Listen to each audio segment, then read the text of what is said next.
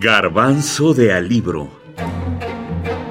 El autor es su escritura. Su obra. José Luis Martínez, Hernán Cortés.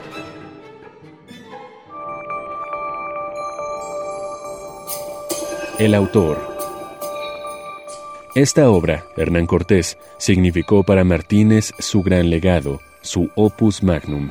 Si la versión abreviada consta de 634 páginas, consideren la versión extensa.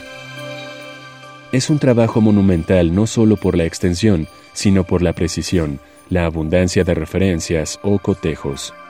José Luis Martínez escribió que este personaje despierta en los mexicanos reacciones extremas, la exaltación o el rechazo absoluto.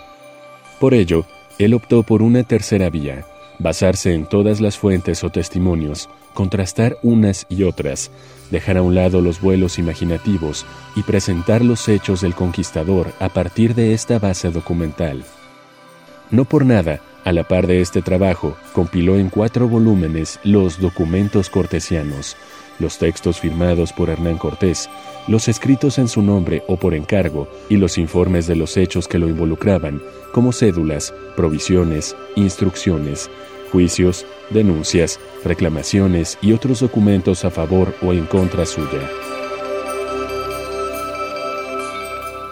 Cuando sale la primera edición de esta obra, pronto se convierte en referencia y fuente fundamental. Hasta estos días, quienes escriben o pretenden escribir sobre este personaje tienen que tomar en cuenta la obra de Martínez para desarrollar su proyecto. Por su parte, el autor se consolida a partir de este trabajo como un gran intelectual, un erudito en este tema al que pocos se han adentrado como él. Ali Chumacero, alguien que vivió muy de cerca el proyecto de José Luis Martínez, dice que quien lea el Cortés de Martínez estará leyendo de verdad un Cortés humano y un Cortés histórico.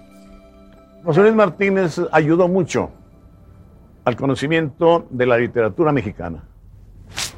Él hizo estudios uh, muy notables sobre algunos aspectos de la literatura que no se habían tratado en, algunos casos, en muchos casos, pero su obra máxima, su trabajo supremo, excepcional, es precisamente el Hernán Cortés.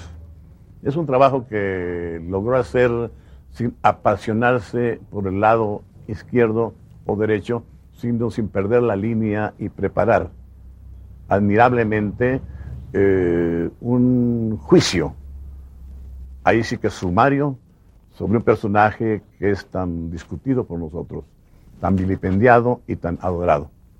Un personaje que tiene los dos sitios, los dos focos, y él logró eh, ponerlos de manifiesto.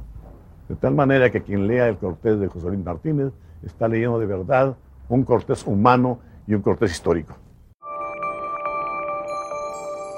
Además de haber sido el director del Fondo de Cultura Económica de 1977 a 1982, de ser reconocido por los trabajos sobre Hernán Cortés, recordamos también de él su estupendo trabajo recopilatorio titulado El ensayo mexicano moderno. En aquel momento, cesó por agotamiento la terrible guerra.